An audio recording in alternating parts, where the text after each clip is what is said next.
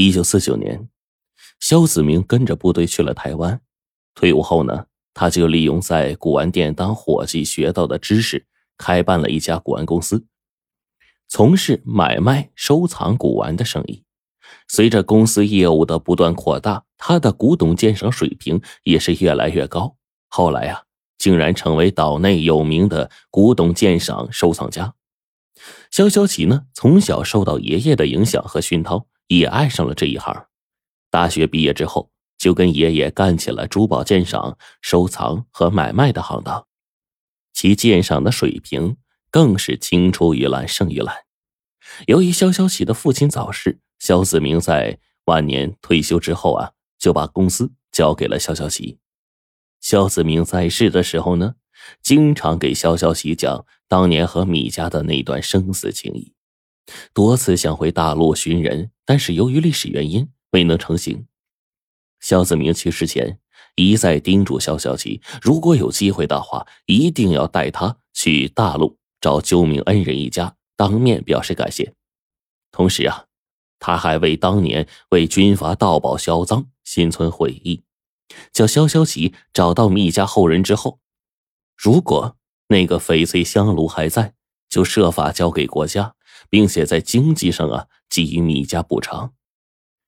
肖小琪牢记爷爷的嘱托，多次利用来大陆观光、学习、参加学术交流的机会呢，询问米家的下落，但是呢没有结果。正在他为无法实现爷爷的嘱托而懊恼的时候，不成想在电视鉴宝节目中。他竟然意外的见到了爷爷送给米家的仿制的翡翠香炉，有了它，不但能够顺藤摸瓜找到真品，或许还能找到爷爷的救命恩人。事不宜迟，他就邀请着张专家当天晚上就去找米燕查证。想不到米燕还真是自己要找的人。由于米燕对当年太爷的事儿知之甚少。肖小琪决定啊，回他老家向他父亲了解情况。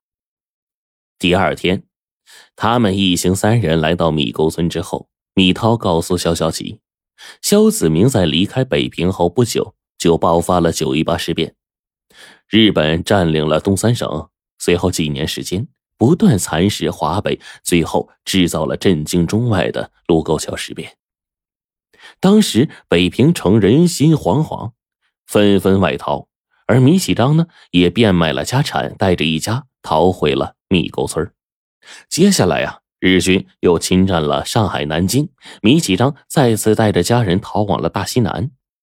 抗战胜利之后，米启章就又举家呀迁回了米沟村。作为当地的名门望族的后代，米启章广置田产，并扩建了米家祠堂，成为了当地有名的乡绅。原以为日本投降之后呢，百姓可以安居乐业了，谁想到蒋介石又打起了内战，所以他们所在的山区是民不聊生，盗匪横行。一九四八年秋天，米喜章被土匪头子给绑了，勒索五百大洋。五天之后，家人卖尽田产，好不容易凑够了赎金，赎回了奄奄一息的米启章。弥留之际。米启章把儿子叫到床前，断断续续的说：“祠堂、门楼、阁楼、夹层中的翡翠香炉，妥妥善保存，不不可轻易显示，以免招来灾祸。”话还没说完呢，就咽气儿了。米启章的儿子，也就是米安的爷爷，此前啊，只知道父亲修缮唐门楼的时候，在上面悄悄的做了一个一尺多高的夹层，用来存放贵重物品。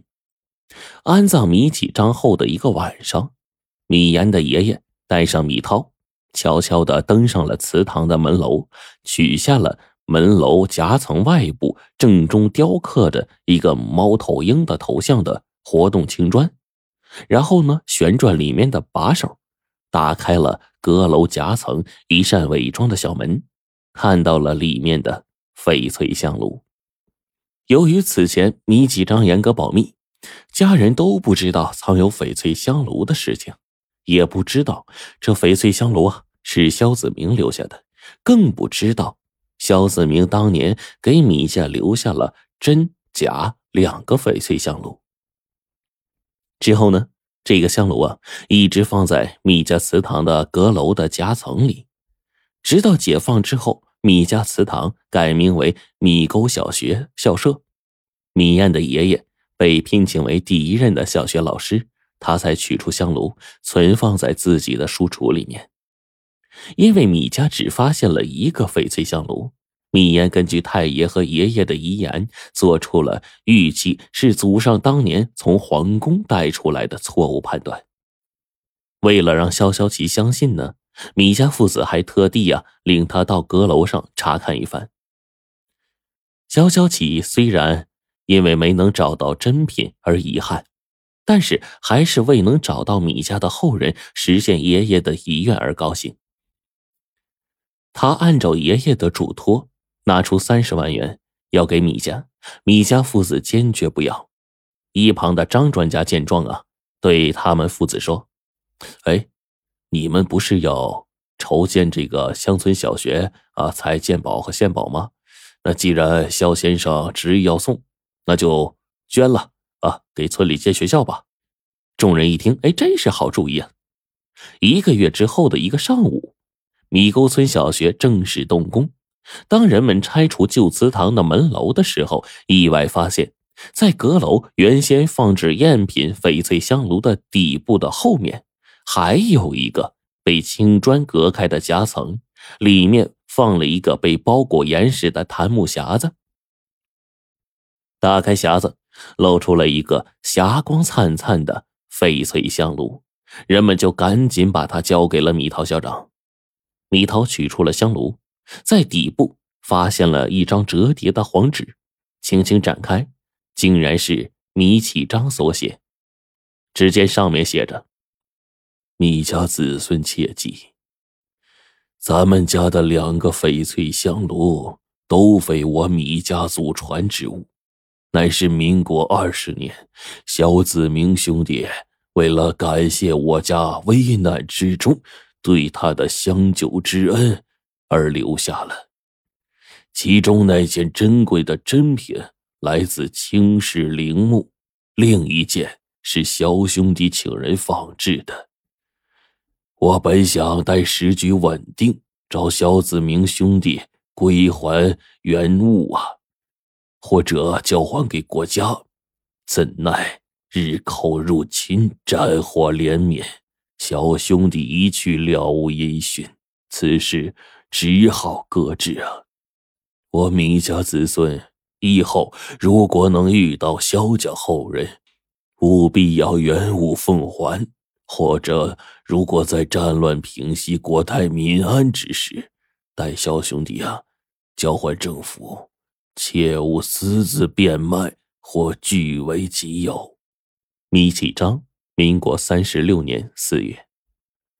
米涛立刻把这消息告诉了儿子米岩，米岩又以最快的速度通报了台湾的肖肖奇，肖肖奇迅速的办理了飞往大陆的手续，到了米沟村。对那件香炉进行了鉴定，证明它就是出自东陵的那件伊斯兰风格的很都斯坦翡翠香炉。